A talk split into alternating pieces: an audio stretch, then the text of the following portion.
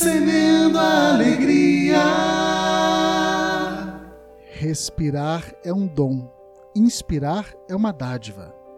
Há pessoas que passam a vida buscando apenas o necessário para sobreviver. Para elas, o sopro da vida é uma ofegante contagem regressiva. Outras, porém, leves como os pássaros, deixam-se tocar pelo vento que sustentam suas asas no voo. Para elas, o limite é o infinito onde aninham seus corações. Não trate a morte como um fechar de portas ou ainda como uma mera continuação da vida terrena, mas a trate como um, um abrir de portas que rompe tudo o que se conhece.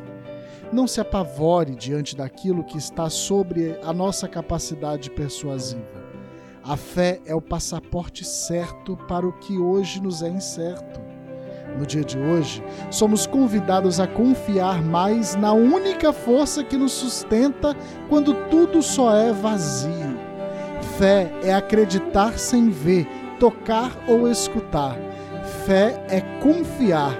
Afinal, Deus não é Deus dos mortos, mas dos vivos, pois todos vivem para Ele.